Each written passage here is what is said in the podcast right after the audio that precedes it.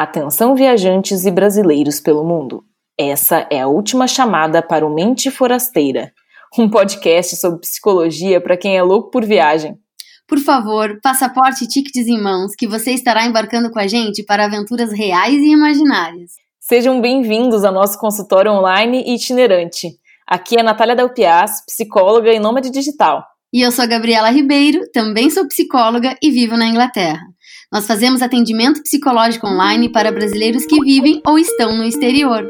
Para seguir viajando com a gente e nos conhecer melhor, não deixe de nos seguir nas redes sociais, arroba psicopromundo e arroba interculturando online. Sinta fivelado? Então vem com a gente! Olá, brasileiros e brasileiras pelo mundo! Vamos continuar nesse episódio a nossa reflexão sobre fazer mestrado ou pós-graduação no exterior e eu falo continuar porque no episódio 30 a Nath já conversou com a Cristina Kipfuri, que está fazendo um mestrado na Holanda. E o bate-papo de hoje é com a Andrea Tissebaum, do arroba Global, que vai trazer uma visão mais de uma especialista em educação intercultural e educação internacional. Seja bem-vinda, Andrea. Ah, Gabriela, obrigada pelo convite. É um prazer estar aqui com todos vocês para conversar sobre um assunto que me é muito caro, que eu adoro uhum. o que eu uhum. faço. Então, assim, é muito bom poder falar com todos vocês aqui nesse podcast. Que bom, e, e assim, eu, eu, eu, vejo que tá muito na tua história mesmo, né, André? Até pra gente uh, contar um pouquinho pro pessoal da tua formação e da onde vem esse tema, né? Porque é, eu tava vendo que tu és formada em História e Psicologia pela PUC do Rio, mas fizeste a tua pós-graduação na Califórnia, em San Diego, nos Estados Unidos, né? E eu vi que tu trabalhou e viveu lá por seis anos, então tem uma história aí de imigração também, né? Coordenou a área de Relações Internacionais do INSPER, viajou o mundo conhecendo universidades, estabelecendo convênios e intercâmbios com essas instituições. Então, hoje, como consultora, está orientando jovens e adultos de todo o Brasil que estão justamente buscando essas oportunidades para estudar no exterior, né? Então é importante porque hum, não é tão simples assim a gente buscar uma, uma. Aqui no Brasil a gente sabe exatamente o caminho, né? E como fazer para chegar desde o ensino médio, a universidade, aí um pós-graduação. Mas e no exterior como é que faz, né? Então acho que é super importante é, essa questão da, do teu trabalho. E também eu vi que desde 2014 tu estás publicando semanalmente matérias sobre estudar fora do Brasil na página do teu blog, que é o blog da Thyssen, no Estadão Digital.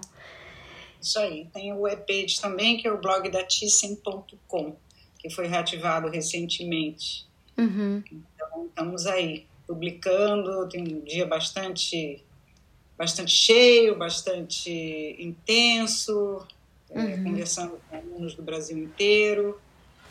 E sim, você tem toda a razão, né? É, é, a minha história ela está altamente relacionada com o porquê até que eu fui trabalhar com isso. Uh, na psicologia, o meu tema, a gente estava conversando um pouquinho aqui antes, o meu tema de predileção sempre foi a questão da, da, da migração, da interculturalidade, de como como que a gente conversa com outras culturas, o que, que elas trazem para a gente de bom. Eu venho de uma família de imigrantes, né? Então, assim, isso sempre teve muito presente na minha vida de um modo geral.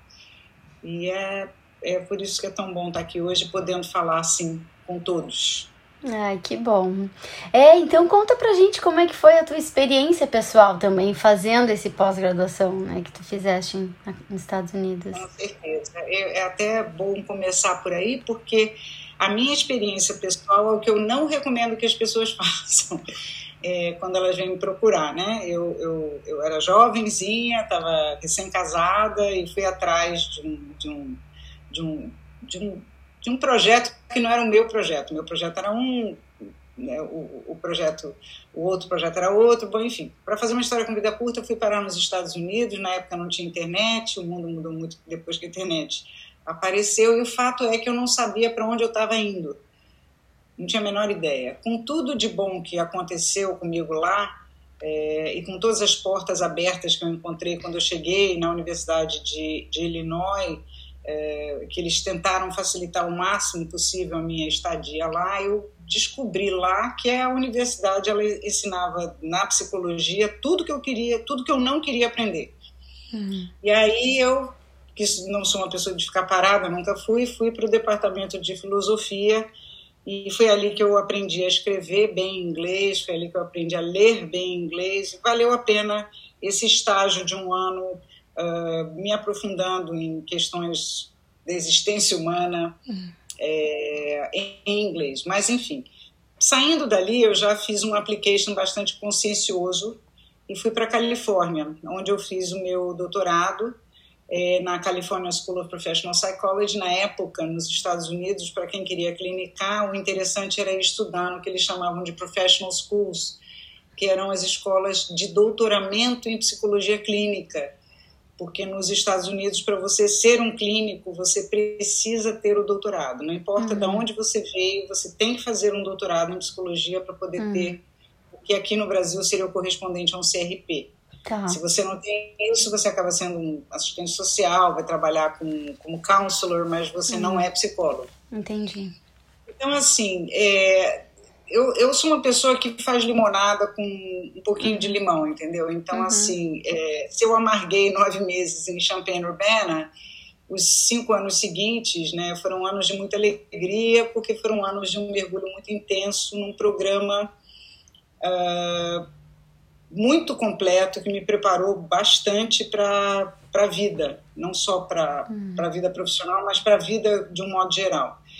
É, eu era a única estrangeira na minha escola, o que é hum. muito curioso. Tinham alunos é, é, de duas culturas, uh, mexicanos, americanos, hum. uh, uh, de cultura árabe americana, mas eram uhum. pessoas que tinham crescido nos Estados Unidos. Eu era, de uhum. fato, a única estrangeira da escola.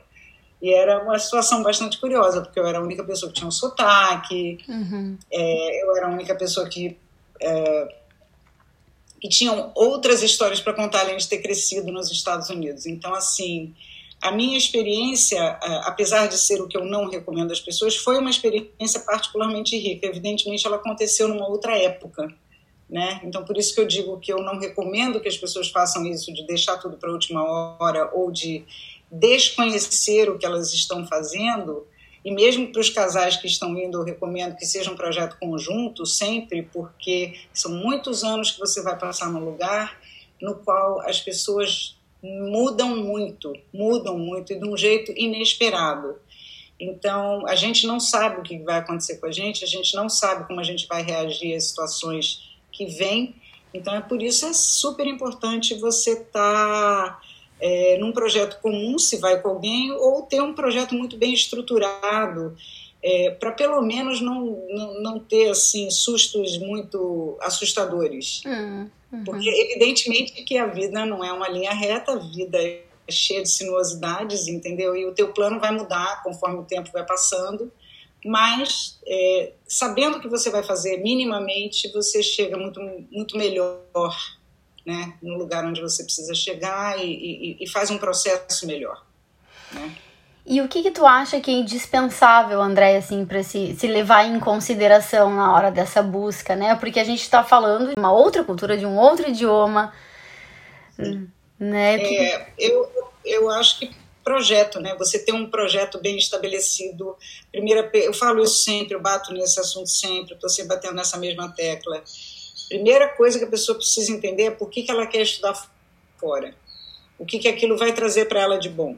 A pessoa quer estudar fora porque ela quer imigrar, isso é uma, é uma história. Né? Estudar fora não é sinônimo de imigração. Sim. Estudar fora é estudar fora. Imigração é um segundo processo que pode ou não acontecer. Veja, eu fiquei seis anos nos Estados Unidos, tinha tudo para ficar, tive filho lá, podia ter ficado, e não era meu projeto de vida ficar. Meu projeto era voltar para o Brasil e trabalhar no Brasil, porque eu entendo que eu gosto muito de viver no Brasil. Sim. Então, com todos os problemas que a gente possa ter, que outros países também têm, enfim, cada país tem os seus problemas. Mas entender por que, que você está indo e o que, que você espera alcançar é fundamental. Né? E a partir daí você pode começar a desenhar que lugares são ideais para você estudar, né? Estudar hoje você com a internet você está no mundo, só não procura quem não quer, só não vasculha quem não quer, uhum. né? Então assim, e normalmente os estudantes que eu pego de mestrado já vêm com muita coisa pronta. olha, Ticem, eu já procurei aqui oito, dez universidades, já estou sabendo o que, que é bom na minha área, eu digo que ótimo, porque essa proatividade é um segundo requisito super importante para você ter um processo bem sucedido, especialmente para quem vai fazer mestrado, né? Quer dizer que você foi lá estudar a sua área, você foi lá entender quais, quais são os lugares que vão te apresentar as melhores oportunidades. Mesmo que você dê uma viajada às vezes e fique só nos top 10, não tem problema. Uhum. É importante você saber o, que, que de bom que existe no mundo e começar então a entender quem você é com relação àquilo que pedem a você, né? Eu sou o, o aluno que tem o GPA 4.0? Não, não sou. Então tá bom. Uhum. O que, que eu preciso fazer para chegar lá, se ainda dá tempo, e se não dá tempo, para onde que eu realmente posso ir e posso ter uma experiência muito legal, entendeu? Então uhum. são é um conjunto da obra.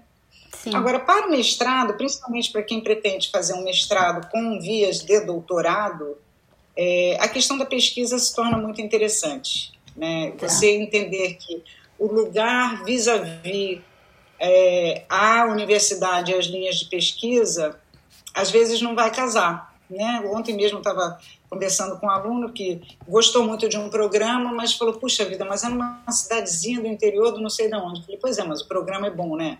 Uhum. É exatamente o que você queria, é disso que eu estou falando, né? Então, assim, encontrar vários programas, a gente nunca se candidata a um único lugar, mas encontrar vários programas para os quais você pode se candidatar, também não precisa fazer uma seleção de 20 programas, não é necessário se candidatar a 20, nem a 10, mas escolha 5, 6, 7 programas que te interessam e faça a melhor candidatura possível a partir de então. E faça isso com tempo, para você se preparar, para você fazer exames, se você tiver que fazer exames, para você não ficar hipertenso, porque todo mundo fica muito nervoso nessas horas que está fazendo um application, né? Uhum. Fazer as coisas com tempo, fazer as coisas com calma, escrever o seu essay, reler o seu essay 20 vezes, porque o essay ele não é feito em duas horas. É basicamente o que eu sempre digo, não é acordei e estou com vontade de estudar fora. Uhum. É estudar fora é um projeto de vida. Uhum. Né? É. Sim. É, e vai impactar a sua vida, a qualidade do que você vai fazer vai impactar a sua vida lá na frente, porque quanto mais consciente, envolvido você tiver com o seu projeto, melhor ele sai, Sim. sem dúvida nenhuma. Sim, e quando tu, tu falou na questão da, da, de ter às vezes um projeto é, acadêmico, né? Porque aqui tem dois tipos de mestrado no fora do Brasil, né? Acho que a gente pode falar um pouquinho dessa diferença. Eu de um... que é uma coisa que aqui os brasileiros se confundem muito. Existe o, a Europa funciona pelo Acordo de Bolonha, em sua maioria. E o Acordo de Bolonha estabeleceu que são três anos de graduação plus, né, mais um ou dois anos de mestrado. Esse mestrado de um ano, que é o mestrado de 60 ECTS, na maioria das vezes, à exceção da Inglaterra, que a Inglaterra é um caso à parte, na, na, na, questão acadêmica, a Inglaterra é bem diferente dos outros países, ele não é um mestrado, ele é uma especialização. Ele, ele corresponde ao nosso último ano de graduação no Brasil, ao quarto ano de, de, de, de graduação. O mestrado de dois anos, que ele pode ser um Teaching Masters ou um Research Masters, esse é um mestrado que a gente tem no Brasil, que é um mestrado que envolve bastante sala de aula, envolve uma tese, uma defesa de tese, e uh, no caso de Research Master, é aquele que prepara você para um doutorado. A partir desse mestrado, você pode fazer um doutorado. Então, tem que ficar muito atento. Esse mestrado é de 120 STS, na Europa de O que, que é o STS? O que eu estou explicando da Europa? Oi? O que, que é o STS, para explicar para o pessoal? É, é, uma boa pergunta, porque ninguém sabe responder isso. É, nem eu mesma sei responder isso direito. STS é o número de créditos, Sim. de matérias que você vai cursar. Tá. Né? Então, esse é um mestrado que provavelmente você vai cursar uh, quatro matérias por semestre. Uhum. E a tese vale, em geral, 30 STS, uhum. que é o, é o semestre onde você só fica trabalhando na sua tese. Uhum. Né? Então, assim, o número de créditos a serem cursados, que equivale ao nosso mestrado aí, a PUC tem lá os seus números de crédito, as universidades federais têm outros, mas ele corresponde é, é, é a European Credit, não sei o que, não sei o que lá. Uhum. É, vou olhar uhum. aqui, vou fazer uma colinha rápida. ECTS. Ai, ECTS. É, e o cálculo disso é super complexo. É um sistema europeu de transferência e acumulação de créditos. E foi criado justamente porque os programas europeus eles envolvem, é, num determinado momento, um intercâmbio de seis meses a um ano. E uhum. quando isso acontece, como esse sistema é unificado na Europa inteira, o aluno traz as matérias que ele cursou fora e elas são incorporadas ao currículo dele. Por isso que ele é um ah. sistema integrado. Uhum. Né? Tá. É, é só, só uma. Sim. É o que eu chamo cultura inútil internacional. Sim, sim. Mas que. Mas aí é que tá, né? Na hora da aplicação para uma pessoa que nunca, principalmente quem nunca estudou fora, né? Tá, tem o inglês, tem o idioma. E aí entra nesse universo, é justamente um universo totalmente e diferente, novo, né? E isso gera muita é, angústia também para quem está na busca. Isso, porque o fulano vai lá e faz um, um, mestrado de 60 CTS, chega no Brasil achando que fez um mestrado, porque o nome é Masters, uhum. volta para o Brasil, vai pedir revalidação do diploma e ele, eles dizem lá na Universidade Federal, amigo, você não tem um mestrado, você tem uma especialização feita. Uhum. E aí a pessoa fica revoltada porque ninguém avisou que era assim. Uhum. Agora, na Inglaterra, o sistema é um pouco diferente. Para estrangeiros, os mestrados na Inglaterra são de um ano. Eles uhum. têm que ser feitos em um ano. E eles são de 90 créditos. Uhum. E eles envolvem uma tese. E esses são mestrados que você consegue revalidar no Brasil. Por uhum. causa do sistema inglês né, uhum. de, de ensino, que é um pouquinho diferente. E se a gente, eu não sei se a gente vai fazer isso, mas eu vou falar muito rapidamente aqui, nos outros países, Estados Unidos, Canadá, os mestrados invariavelmente são de dois anos. Uhum. Eles seguem esse sistema de um ano e meio de curso, seis meses de tese. Sim. Nova Zelândia, é, Austrália, tudo a mesma coisa. Só para a gente abrir para o mundo, né? Claro. Vem de outros lugares. É, né? E aí que, que vem essas dois, esses dois componentes que tu trouxeste como importante, a motivação para tu ver o que, que de fato tu quer para buscar o programa que vai te dar isso, né? E a, até o Canadá, porque quem tem a, a, a, o desejo de, de migrar, o Canadá é um bom país para isso, né? É um dos países. A Inglaterra já não é um bom país para isso. Não é um bom país para é. isso. Mas o Canadá é um bom país para isso. O Canadá recebe de braços abertos pessoas que investem na educação, principalmente quem cursa, quem faz um curso superior muito bem feito, especialmente se for numa área de interesse de desenvolvimento do país, invariavelmente essa pessoa conseguirá. Né? Não, diz, não posso dizer que sim, né? Porque sim, a gente sim. não tem essa varinha mágica. Não. Mas a chance de conseguir uh, um resident permit no Canadá é muito grande. Se você uhum. está numa área que, que, que seja benéfica para o país. Uhum. Então, assim, é e é um país maravilhoso para viver, uhum. é super, super multicultural. É, acho que é dos lugares mais multiculturais que eu já conheci na minha vida. É o Canadá, e não importa em que lugar do Canadá você esteja, você está sempre cercado de estrangeiros do mundo inteiro. Então, é um país de cultura internacional. Uhum. Muito multicultural. Europa também tem isso, porque tem muita Sim. movimentação de estudantes, tem muita gente que vem, você às vezes está em Portugal e vai, vai, entra num ônibus saindo da universidade para ir para o centro da cidade, você ouve 10, 15 idiomas ao mesmo tempo, é muito divertido. Uhum. Uhum. Acontece. Né? Essa, esse é o grande barato de estudar fora, né? esse é o grande crescimento que a gente acaba tendo. Essa, que a gente aqui no Brasil não tem acesso a isso porque a gente não tem essa essa gama de culturas que você vê em outros lugares. Então, esse convívio com o outro, essa compreensão da cabeça do outro e de como que a uhum. gente entra numa conversa e como que a gente recebe a informação que o outro está trazendo, isso é maravilhoso, é de uma riqueza uhum. é, e, de, e, de, uma é, exige da gente uma maturidade muito grande, né? E uma uhum. e uma abertura muito grande. Uhum. É. Esse mundo possa vir. É, eu lembro quando eu, que eu estudei na, em Lugano, é, que, é, que foi quando eu, eu aprendi, conheci que a Suíça não era Suíça, era Suíça alemã, Suíça italiana e a Suíça francesa. E que não é eu sou suíço, é eu sou suíço alemão, entendeu? Eu sou suíço francês. É bem, né? é bem diferente, é, né, Gabriela? É, e dentro da, da, sala de aula tinha colegas de 12 culturas, assim, dentro da Europa, da, da África, né, do Egito, ah, do, da Índia. E isso por si só, eu acho que a beleza do, do, do estudar fora por si só já é, já é um, um, um, grande diferencial, né? Esse networking, esse relacionamento intercultural que a gente vai ter, uh, as trocas, né, de, de vida, de experiência. E na época eu fazia muito treinamento intercultural e, e, e, conheci uma treinadora intercultural da Índia, então era muito interessante porque a gente tinha os mesmos mentores, vamos dizer, mas a gente fazia de formas totalmente diferentes, então a troca foi incrível porque, né, é, é, eram mundos muito diferentes. E os professores, Andréia, porque a forma de dar aula era muito diferente do que eu estava acostumada no Brasil. Né? Um... É, a gente tem ainda uma aula mais expositiva, né? Então, dependendo é. da área que você for estudar, é, na Europa ou mesmo nos Estados Unidos, em qualquer parte. Você tem países onde a aula ainda é muito expositiva, mas conforme você vai subindo na cadeia alimentar acadêmica, como é. chamam, é, a interação com os alunos é sempre muito maior. Né? Então, mestrados, doutorados, há muito mais interação com os alunos, é, é uma discussão, uhum.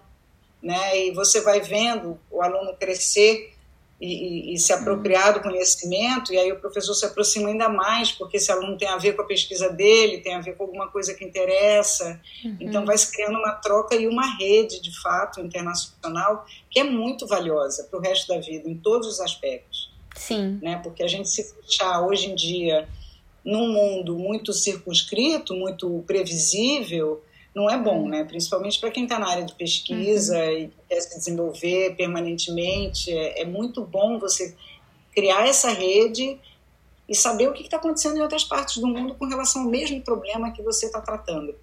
Né? É muito interessante essa troca. É, exatamente. É interessante. É, não, exatamente. Meu mestrado em Lugano saíram relações até hoje, assim, de amizade uma colega que escreveu um livro, então ela lembrou de mim, a gente conversou muito. Eu sei que eu participei do livro dela por conta de ter conhecido lá. Né, a outra que tá morando, que, que mora na Suécia, tem uma empresa de treinamento intercultural, falou: peraí, é, que quer ser o braço brasileiro, né? Quer ser a, a, treinadora sobre o Brasil, vambora. Então, assim, eu não sei onde eu teria conhecido uma pessoa que é treinadora intercultural na Suécia e que poderia abrir essa porta, sabe? Muito maravilhoso isso. E eu é... voltei para o Brasil até hoje interajo com colegas do meu doutorado e, e assim, às vezes é. a gente se visita e é muito gostoso saber é. o que as pessoas estão fazendo, esses reencontros 20 anos depois, no meu caso, muito tempo depois, mas assim, é muito maravilhoso você ter essa base, né, e saber que você vai viajar e conhece gente e pode trocar e tem uma dúvida. Uhum. É, é, uhum. muito interessante ter isso, principalmente hoje em dia. Uhum. Porque a gente não pode se esgotar com o que a gente tem, a gente tem que estar tá sempre indo atrás de novas informações. Uhum. Essa inquietação, ela tem que estar tá presente. E eu acho que essa vida no exterior, ela alimenta essa inquietação intelectual, entendeu? Uhum. E isso é muito bom. Ela, é. não esgota, ela não se esgota. Não, e ela exige uma, a no, é, muito da nossa inteligência emocional, da nossa inteligência, né? Não, não só a forma de processar o que a gente sente, mas como a gente percebe esse mundo, né? Porque quanto mais aberto, curioso, interessado, né, mais, mais as relações se aprofundam e ficam de qualidade, né? E essas redes que a gente vai fazendo aí vão trazendo resultados resultado, sem dúvida nenhuma, né? E é, e é por isso que eu digo, você tem que estar preparado para fazer isso, porque a chegada é difícil, não uhum. é uma uhum. chegada fácil para ninguém. Uhum. Tá todo mundo na mesma circunstância, né? Tá todo mundo chegando, mas mesmo assim é uma chegada que você tá, né? Tá, tá titubeando, tá, tá aprendendo o tempo todo dia. Você está aprendendo desde o supermercado. Uhum. Me lembro de uma anedota de um menino que comprou comida de gato achando que estava comprando atum. Ele estava comprando atum, mas era um para comida de gato, ele não sabia ler muito inglês, e a gente estava uhum. muito risada com ele. As anedotas que se faziam nas próprias culturas, né? Que é o momento mais divertido de todo, quando todo é. mundo se junta de culturas diferentes e um começa a imitar o outro, que é muito é. engraçado isso, né? Porque você não se, é você se vendo no espelho, é. a você ter essa, essa capacidade de abrir a porta, entendeu? Uhum. E, e uhum. trazer tudo aquilo para dentro de você, e você se tornar um cidadão do mundo de fato, hum. né? uma pessoa que é capaz de navegar em qualquer oceano e não, não ficar assustado, não ter medo, né? perder, perder tanto essa, essas inibições que a gente acaba tendo, essa, essas pré-fabricações, os preconceitos que a gente tem de hum. culturas, né? e, e, entender por que, que é assim na sua cultura. Me conta, me explica, hum. né? por, que, que, por que, que isso não é aceito e aquilo é aceito. E na minha cultura é assim, essas trocas são muito ricas, são muito uhum. maravilhosas. É, e, é um pro... né? É, e é um processo de adaptação, né? Como tu falou, ele foi ao comprar comida, é aprender a comer de novo, é aprender a viver de novo, é se adaptar ao lugar, à cultura, ao sistema de ensino, à forma de estudar, a forma de, de, de entregar um trabalho, de escrever, as normas, né? Tudo, tudo muda. E a parte maravilhosa de tudo é você se surpreender com você mesmo, né? Com a hum. sua capacidade de fazer coisas que você não imaginou que você pudesse fazer sem a ajuda de ninguém, com a sua uh, iniciativa, né, que ela aparece, ela, ela vem te salvar sempre, uhum. né, e com essa vontade de fazer as coisas. Uhum. Então, essa é a parte mais linda de todas, porque você começa a conhecer uma pessoa que você não conhecia, que é você mesmo. Uhum. Então, alguém que estava ali escondido, estava tudo bem, ninguém estava cutucando aquele lado meu, e agora eu uhum. preciso botar esse lado em ação, é. né? Então, é. esse lado entra para completar é. essa história toda que é muito incrível. E autoestima, né, Andréia? Porque a gente, como brasileiro, às vezes tem até a gente conversou, uh, né? Quando a gente conversou outro dia, a gente falou um pouco disso, assim é, que o brasileiro às vezes fica com a autoestima um pouco é, abalada diante de outras culturas, né? Então, assim, do quanto é importante tu chegar entendendo o teu valor nesse novo programa, teu valor como ou cientista ou como profissional que, que está buscando uma, uma, uma, especialização, de tu ver que tu como brasileiro tá aí, tá, tá, é tão inteligente, tão esperto, tão antenado quanto as outras culturas. Vamos começar aqui pelo, eh, pelo básico. É. O foi aceito para aquele programa. Exatamente. Portanto, você tem muito valor, né? você tem é. muito a agregar. Então, assim, sai desse lugar de achar que no Brasil tudo é ruim, porque não é. Você teve uma formação muito boa aqui, tão boa que permitiu que você se candidatasse e fosse aceito. Então, já parte do pressuposto que você vale a pena. Uhum. Você foi um investimento que valeu a pena. E para a universidade é importante ter alguém de outros, ter, ter pessoas de outros lugares também, né, com essa visão diferente. Então, e Hoje assim, em dia é, uma, é um quesito, né, nas hum. universidades, eles querem, principalmente no âmbito de pós-graduação, eles querem essa diversidade cultural porque ela, ela gera o debate. Sim, e falando um pouquinho de brasilidade, Andréia, pela tua experiência uh, ajudando os brasileiros a fazerem essa busca, tu, tu percebe alguma característica típica dos brasileiros na, nessa busca da pós-graduação no exterior? Sim, percebo. O, o brasileiro, ele ou ela, é, não tanto no mestrado, isso é mais para graduação, né? Uma coisa de pegar na mão e ter que fazer tudo junto com, né? Hum Uh, no meu trabalho, eu tenho uma forma de trabalhar com os alunos de mestrado, onde eu incentivo eles a produzirem o seu próprio conteúdo, e, e mas sempre é muito novo. Né? O primeiro contato com a produção de conteúdo, como é que eu faço esse application. Todo mundo tem medo, mesmo os estrangeiros ficam ansiosos para fazer o application. É um processo de candidatura, você vai ou não ser aceito, Sim. normal. Até, até aí isso é genérico para todo mundo. Claro. Mas às vezes o que eu percebo com o brasileiro é uma coisa de ter que pegar na mãozinha mesmo, entendeu? Eu ter que explicar o processo ou até uh, uma expectativa de que alguém vá fazer por eles. E uh, isso não é bom. Hum. Por que, que não é bom? Porque é, o processo é seu. Né? Alguém pode te ajudar, alguém pode editar o seu texto, alguém pode melhorar o seu texto, alguém pode ajudar você a criar coisas, é, é, a olhar um portfólio, mas ninguém pode fazer isso para você. Né? Então, se você é da área das artes, eu não posso escolher o seu portfólio.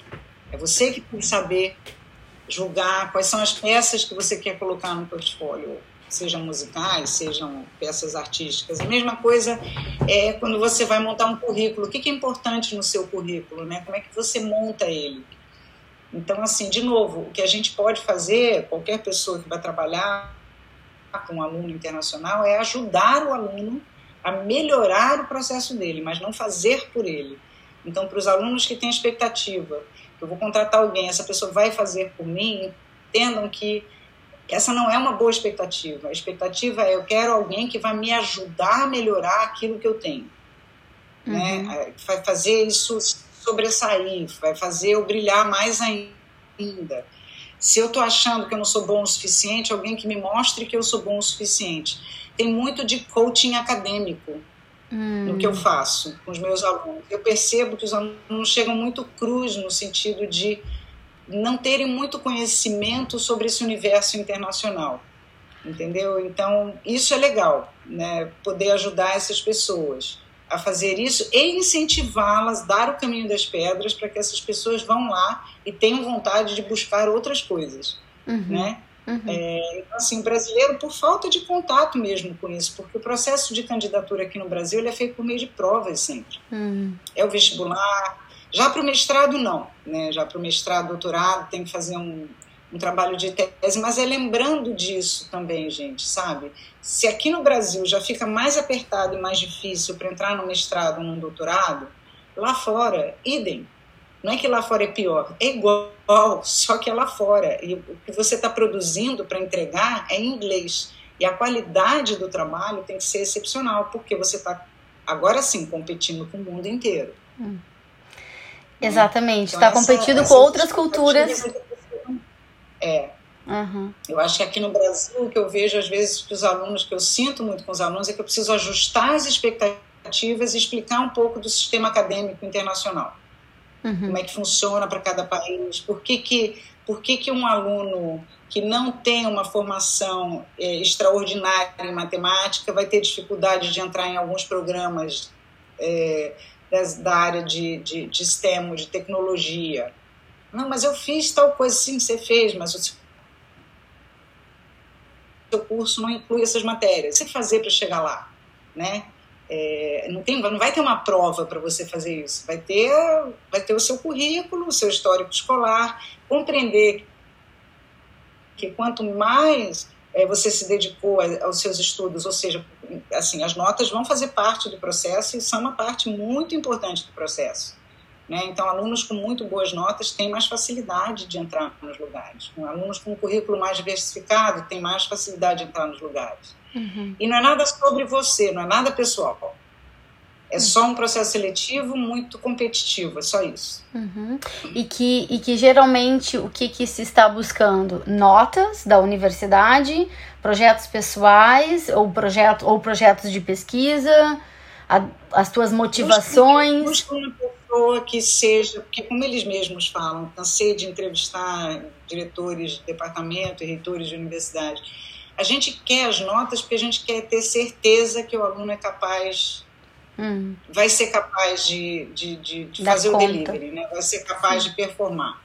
É, mas a gente também busca, eles dizem o tempo todo, pessoas interessantes, pessoas com iniciativa, pessoas que é, é, demonstrem por A mais B que, mesmo que não tenham trabalhado, fizeram uma pesquisa legal, um TCC de graduação, se envolveram com grupos é, além da, saíram dos muros da escola, né? saíram do, do, da caixinha da graduação e fizeram várias outras coisas.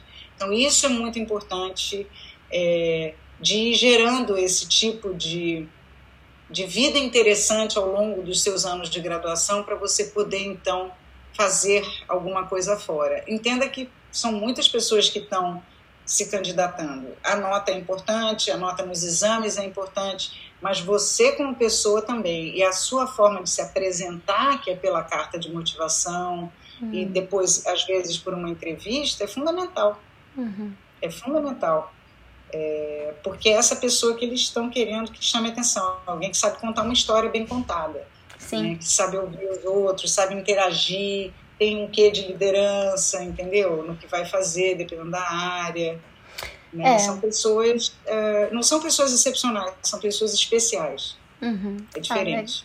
É legal, é legal de ver dessa forma, né? Porque é claro que tu tem que mostrar que tu tem capacidade de dar conta do, né, da carga de trabalhos, mas também é uma questão de, de relação. Tu é capaz de se relacionar, de contribuir, de pensar junto, né?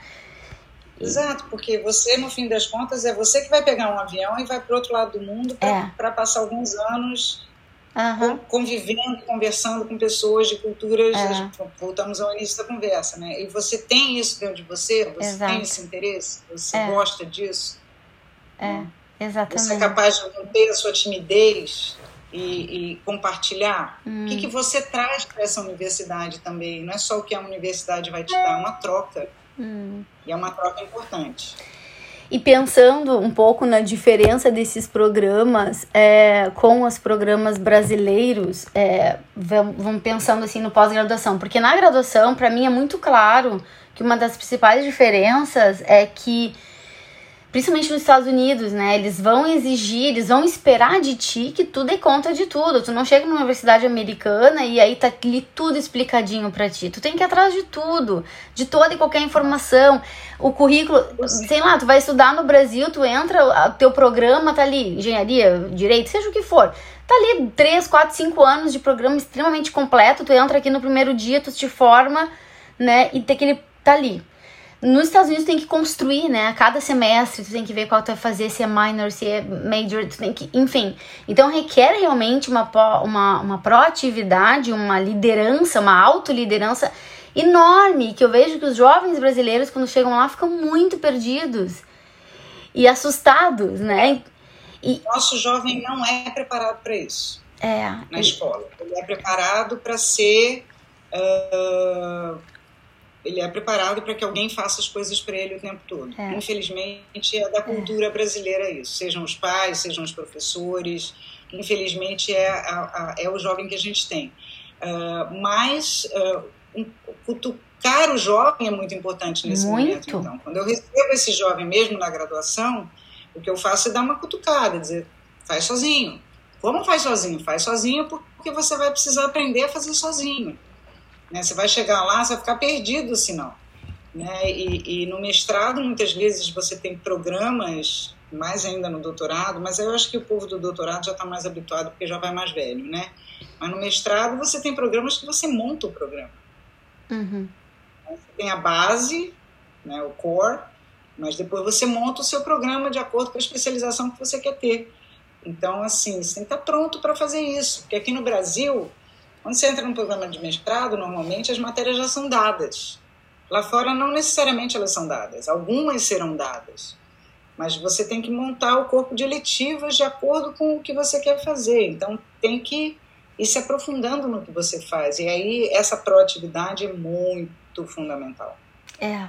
Muito fundamental. Aliás, a proatividade é a palavra mágica para quem quer estar fora, né? Se você uhum. não tem essa proatividade, dá um uhum. estalinho no dedo e vamos em é. frente, entendeu? Faz ela, sacode ela de algum lugar. Eu, eu já vi coisas maravilhosas. Jovens que não tinham nada de proatividade, ao final de três, quatro meses de trabalho comigo, terem mudado, assim, uhum. terem entendido. A ficha caiu. Ah, eu entendi tudo agora. E estão lá fora e estão super bem, uhum. entendeu? Uhum. Mas tem que, tem que ter isso, tem que, tem que... E a gente tem isso. Quando a gente... Todo mundo, quando vive um aperto, esse fantasminha sai de algum lugar, né? Então pensa que isso é um aperto, você precisa fazer o fantasminha aparecer. É, exatamente. E entender que é justamente por isso que tu estás buscando, né? E tu tá buscando algo fora porque tu quer fazer algo além do diferente que vai te trazer um plus, né? Porque é uma trabalheira do caramba. É uma trabalheira do caramba.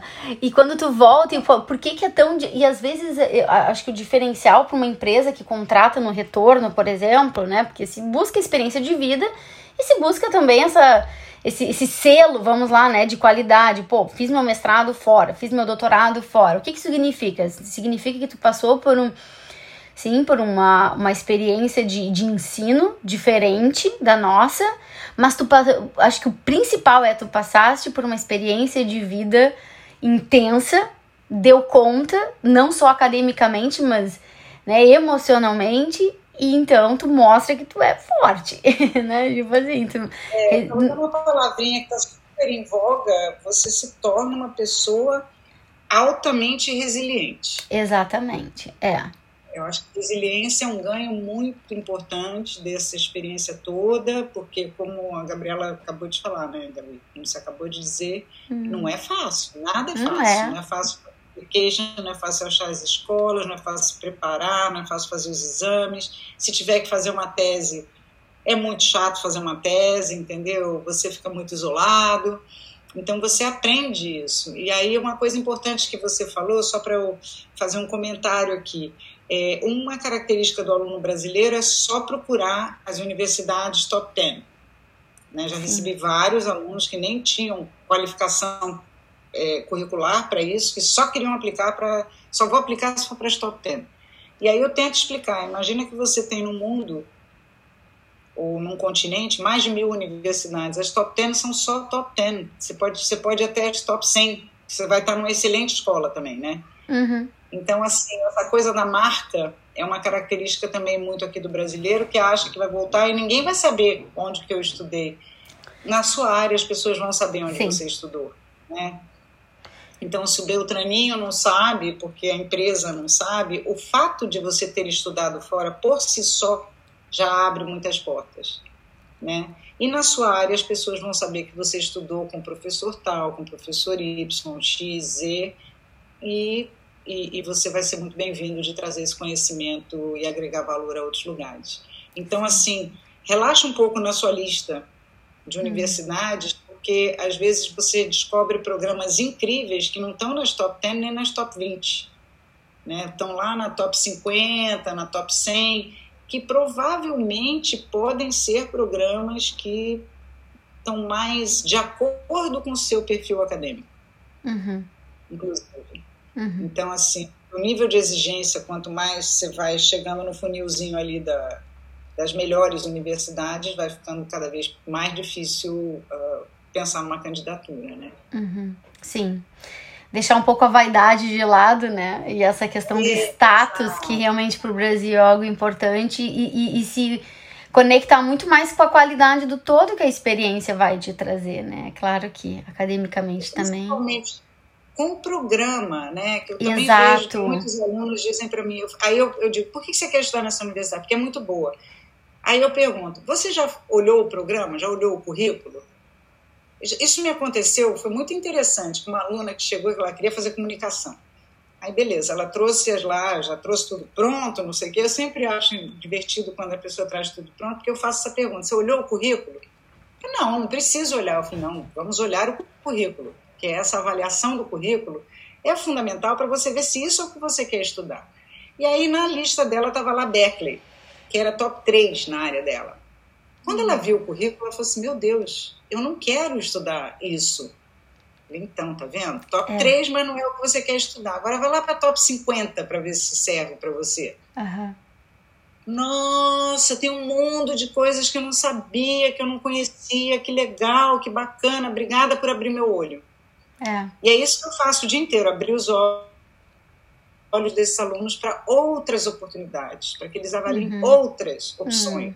Uhum. uhum. O mundo é muito grande, a gente não pode ficar preso à marca. É. É, para mim, na época da minha escolha, o programa era o mais importante. Eu era poder ir e vir e era o programa, porque eu já tinha 10 anos de experiência na área, já tinha feito, feito cursos da, né, na área, assim, cursos rápidos de 10, 15 dias. Então eu pensava, não, é o, é o programa, é, é, é, o que eu vou aprender de novo, lá fora a troca com as pessoas, né? Também que era, era metade metade, na verdade, né? Porque a gente quer metade metade. Sem dúvida, mas é o que conta, é... né? É o que, é o que você quer. Então, eu, eu quando fui fazer o meu curso, na época, eu queria fazer clínica nas grandes universidades americanas, o tema era pesquisa. Eu não queria ser pesquisadora, eu queria uhum. ser psicóloga clínica. Quem é. dava treinamento para psicologia clínica eram os professional schools. Ninguém sabia o que era isso no Brasil. Uhum. Aí eu falei, ah, eu vou ter o treinamento que eu preciso ter. Eu realmente tive quatro anos e meio de um treinamento, de uma intensidade. Eu tinha 20 horas de supervisão semanais uhum. sobre casos clínicos. Eu trabalhava 20 horas, eu, não, desculpa, eu trabalhava 20 horas é, numa clínica e eu tinha 5 horas de supervisão semanais. Quando que alguém no Brasil ia me oferecer isso? Uhum. Eu tinha supervisão para terapia individual, terapia em grupo, terapia de família, terapia de criança, terapia de adolescente. Cinco. Com especialistas na área. Isso vale ouro, entendeu? Para é. se você quer ter uma boa formação, né? Então, assim, é nisso que você tem que se ater, é isso que é importante você prestar atenção. Por isso que eu digo para as pessoas sempre, preste atenção no que você está fazendo, olha as escolhas que você está fazendo. Uhum. Veja se essas escolhas são compatíveis com, com seus objetivos. Não, não compra uma marca, compra uma ideia, um programa, um objetivo de vida. Uhum. uhum. Além de tudo, além de ser complicado, gente, ainda tem um fator caro, né? Porque às vezes. Eu ia te é perguntar. o investimento ele tem que valer muito a pena, porque senão é. uma boba, vira uma bobagem. Sim, hoje é, é lógico, pagar em euros e reais hoje, ainda mais, né, ou em libras, ou seja, né, na Europa como um todo. É importante pensar numa outra coisa também, sabe? Quando você já está entrando num momento mestrado, é, pós-graduação, enfim, MBA, mestrado, é, como o investimento é muito alto em todos os sentidos, tempo, energia, acadêmico, financeiro, é, fazer um bom curso é muito importante também. Se destacar no seu curso, se dedicar ao seu curso, né? não usar o, o, o tempo que você vai viver fora para fazer turismo na Europa, entendeu? Faça turismo na Europa no momento adequado de fazer isso, não na véspera de um exame. Não pode tirar uma nota baixa, você tem que manter isso alto, tem que manter os seus scores altos, porque dali você vai abrir ou fechar portas para você mesmo. Uhum. Então, uhum. melhor você sair, quanto mais envolvido você tiver com o processo, melhores resultados você vai colher lá na frente. Né? São uhum. sementes que a gente espalha e que, se a gente espalha bem, elas só trazem frutos uhum. importantes lá na frente. Então, é um uhum. momento de muita dedicação. E é integral, viu? É. Não existe fazer esse curso sem pensar na, na no, no tempo integral que você vai gastar ali. Sim, sim, até porque é outro idioma, né? Então, às vezes é, tá, peraí, eu, eu, eu conheço pessoas que. Peraí, eu escrevo em inglês, depois. Eu, eu já escrevo em inglês, o que me toma às vezes mais tempo pensar em inglês, ou eu escrevo em português, depois eu traduzo para o inglês porque eu, porque eu funciono melhor assim, né? Então tem que levar isso em consideração também, né? até o momento que você começa a sonhar em inglês, aí é... Então, esse era um outro tópico que eu ia é, também te convidar pra gente falar, que é justamente da questão do quanto aos poucos que com proatividade, conectado com, teu, com a tua motivação, com teus objetivos, com coragem, com dedicação, se desmistifica tanto, né, André? As coisas, assim, com o tempo já ficam claras, tu já entende, o momento que tu entende o sistema ali, que tu entende as pessoas, que tu te adapta, é, é, é, como se tu tivesse, vamos dizer, em qualquer outro lugar do mundo, depois que tu te adapta, tá? Depois que tu já entendeu e está funcionando bem ali.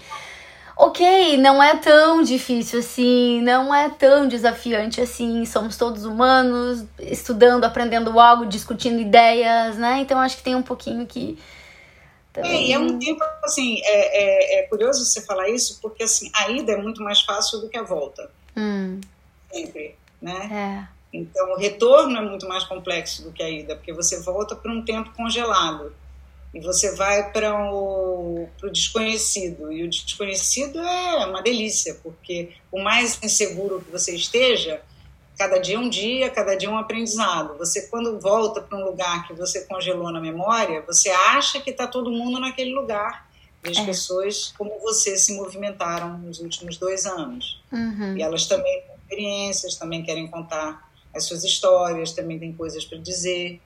Então, hum. assim, isso é que é muito importante. Mas a adaptação, ela acontece e, e ela é ótima. Em seis meses, as pessoas estão plenamente é. adaptadas. Já hum. parece local, assim, já nem, nem lembra direito. Uhum. Tem gente que se desvincula, né, que para de falar com brasileiro enquanto está fora, é. para poder mergulhar na experiência de fato. Né? Então, é, é. pode ser bastante intenso. Eu fiz isso e foi bastante uhum. intenso. Sim, sim. É, é. E, e, e, dá certo, né? Dá certo. É muito possível. Se não desse o mundo inteiro, não estaria fazendo é. isso sempre, né? É, essa busca. E, e, o que, que tu acha da questão de expectativa e realidade, assim? Qual é a, o, o, a, a principal erro feio aí que dá nesse processo de expectativa e realidade dos brasileiros no sentido da, dos benefícios que essa, essa busca pela pós-graduação no exterior pode trazer? Olha, eu acho que é, essa, a correlação expectativa-realidade ela é muito ruim quando, uh, como eu falei inicialmente, quando a pessoa se apega na marca e acha que só pode estudar em determinadas escolas. Né? E não tem, por exemplo, currículo para isso. Aí é uma expectativa-realidade, uhum. correlação bastante. Uh, se torna uma, uma correlação bastante complexa. A outra é de que tudo vai ser maravilhoso enquanto eu estiver fora. Não, não vai ser tudo maravilhoso enquanto você estiver fora. Você é um ser vivo, é assim como você age e reage no seu país de origem, você vai agir e reagir no país para onde você está indo. Então, é, não é tudo lindo, nem é tudo horroroso. São dois anos de vida fora. Então, assim, é, é, é, tudo funciona no país para onde eu estou indo. Você vai ver que nem tudo funciona, que às vezes as coisas não funcionam tão bem quanto você imaginava e você até vai se decepcionar. Como assim? Estou no país do primeiro mundo, não funcionou. Não funcionou porque não funciona, porque é operado por pessoas, entendeu? Uhum. Estou é, encontrando dificuldades, isso pode acontecer também, de ser aceito, de ser acolhido pelos locais. Uhum. o meu grupo convive um grupo de alunos internacionais. Comum, bastante comum isso acontecer. Né? Os locais se protegem, porque, como eles mesmos dizem, é muito difícil para a gente começar a criar relacionamentos que a gente sabe que vão embora a qualquer uhum. momento. Então, assim, uhum. e se você, quando e quando for se relacionar com os locais, tem isso em mente, para você ser bem generoso com eles, porque eles estão sendo bem generosos com você também. Hum. Essa, é, a correlação expectativa-realidade ela é ruim quando as expectativas são muito altas e são fantasiosas. Uhum. Né? Nem tudo serão flores, não vai ser um processo fácil, né? É... Talvez você não seja a melhor pessoa para aquele lugar antes de ir, né? É, então, encontrar esse match, encontrar essa essa, esse acasalamento, né? O, que, é bom para mim, o que, que deixa de ser bom para mim é importantíssimo. Uhum. É, manter essa, essa banda muito viva, né? E a, eu acho que essa coisa de expectativa dessa correlação está muito ligada ao autoconhecimento, tá. sabe? O quanto eu sei quem eu sou como aluno, como pessoa, né? E o que eu espero do lugar para onde eu estou indo. Se eu me conheço bastante bem, é, por exemplo, se você me perguntar, André, você se conhece bastante bem, você iria estudar numa cidadezinha do interior da Noruega? Nunca. Por quê? Porque é muito frio, porque é uma cidade do interior e porque eu, eu tenho necessidade de coisas que essa cidade não vai me oferecer. Né? Então, por melhor que o programa seja, uma benção incrível, se eu tiver que passar dois, três, quatro anos estudando ali, eu vou matar um pedaço de mim que é muito importante. Então, por isso que eu estou falando que é, é, regula as suas expectativas com a realidade. Sim. Procure saber como é, que você, como é que você faz essa composição ficar boa, é, pesquisando, conversando com pessoas, ouvindo o que elas mesmo quando elas dizem o que você não quer. Uhum. Que nem todo mundo que você não quer, né? São várias opiniões. Uhum. Pessoas tiveram experiências diferentes em determinados momentos da vida. Uhum. Então, assim, procure saber, pesquise muito, converse com gente, procure ajuda, né? Porque é bom, é bom conversar com as pessoas, é bom trocar informação. Né? Não lê só o que está no site, vai atrás, vai conversar com alunos, ouve o que eles têm para dizer. Sim, com alunos, inclusive Facebook tem muitos é, grupos, né, de, das universidades de alunos. Tem sempre um brasileiro, tem sempre um brasileiro lá, né? Inclusive. Adora fazer um YouTube e é ótimo, que bom que eles existem. É, eles dão exato. As críticas, que eu acho que é importante, sabe? Você ouvir. É. É, outro dia eu estava vendo um vídeo com um aluno sobre é, os downsides, né? O que, o que tem de ruim nessa escola. Vai lá ver o que tem de ruim na escola também. Exato. A escola não é maravilhosa. Ninguém é maravilhoso o tempo todo. É. O que dirá é. uma instituição que depende de funcionários, depende de uma série de coisas, de políticas locais, entende? Uhum. Então procure saber e ajusta a sua expectativa a uma realidade que você vai encontrar. Uhum. Exato. E, a, é. e aquela disposição básica que a gente sempre fala para quem vai migrar e conviver com outras culturas é saber que vai se frustrar, vai ter terão frustrações, terão é, questões que é, saíram diferente do que tu imaginou e essa disposição para, como tu falaste, fazer do limão uma limonada, né? Para que Exato. E assim, qual é o teu jogo de cintura quando você entra em processo de frustração também, né? Porque tem é. que saber que como é que eu transformo isso numa coisa não tão frustrante. É, exatamente. É.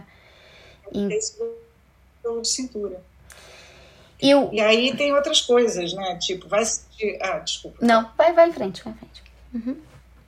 É, não, não. Estava é, me lembrando de uma ocasião que eu fui visitar a Nova Zelândia e aí eu conheci uma menina que estava fazendo doutorado.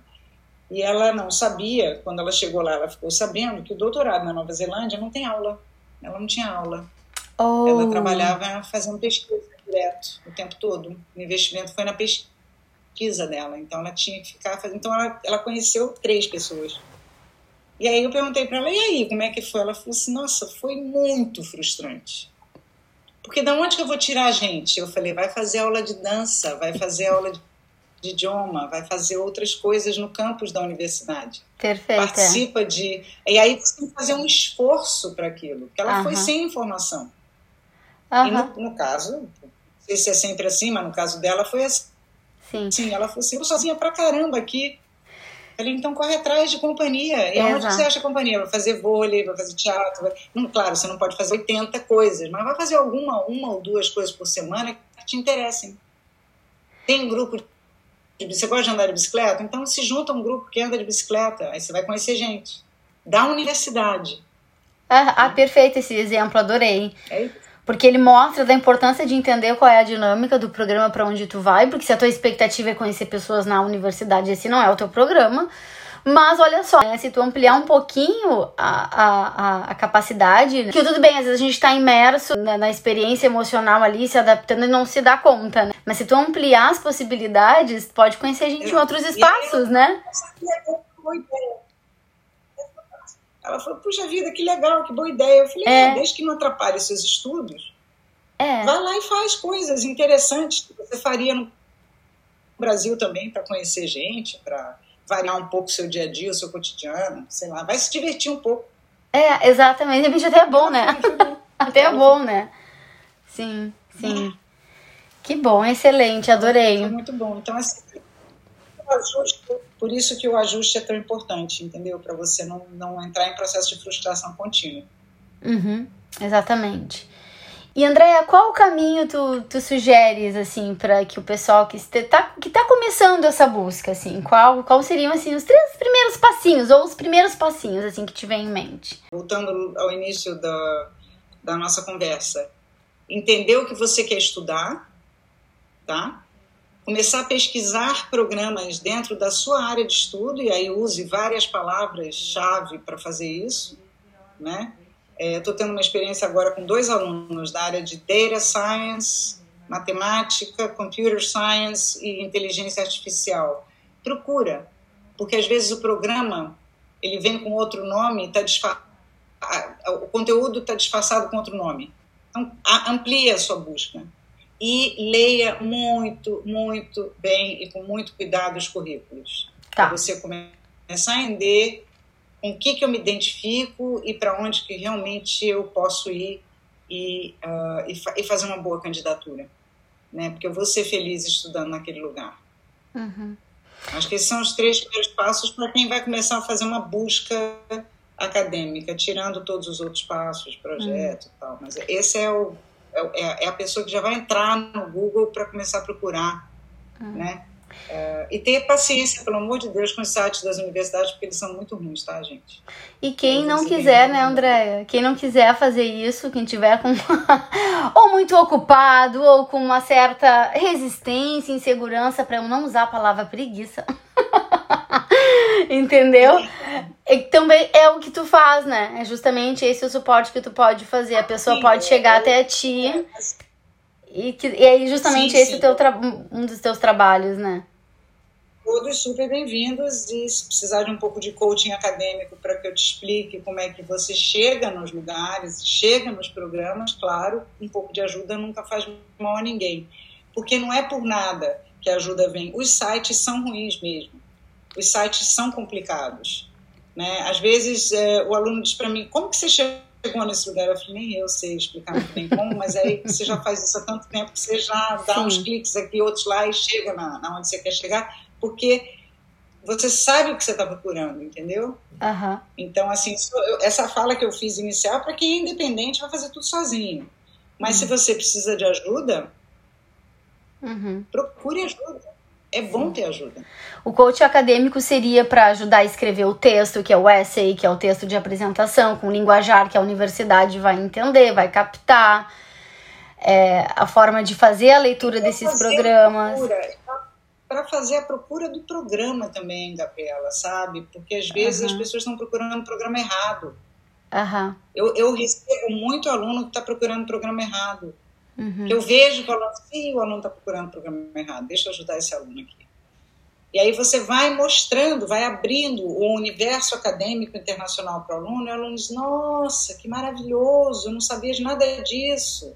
Uhum. Porque isso no outro país é chamado dessa forma, naquele outro país pode ser chamado de uma outra maneira, hum. entendeu? São os nomes e as, o, que eu, o que eu chamo de segredos embutidos. No, é que nem headline de jornal, nem sempre a matéria tem a ver com o título, uhum. né? Sim, sim. O título é para chamar atenção. É, Agora, é. se você não lê a matéria, você não vai ficar sabendo o que, que é aquilo. Então, tem que ler a matéria, uhum. né? Para você se informar. É, eu acho super importante assim, esse trabalho para quem. Acho que é isso, né? A gente tem que pedir ajuda quando a gente sente alguma resistência ou não sabe mesmo como fazer. Inclusive, eu te conheci através de um cliente em comum, né? Que ele, é. ele tá fazendo esse processo contigo de busca pro, do, do mestrado no exterior e eu vejo o quanto está sendo importante para ele dentro da, da, da, mesmo sendo uma pessoa extremamente capacitada, perfil que vai conseguir é a insegurança de estou escrevendo o texto da melhor maneira, né? Como é que eu, eu tenho todas essas informações a respeito de mim mesmo? Como que eu formato isso tudo de uma maneira bacana para apresentar para eles, né? E ele fala: "Não, olha, Andréia me ajuda, ela é ótima, ela vai organizando, vai escrevendo, vai colocando".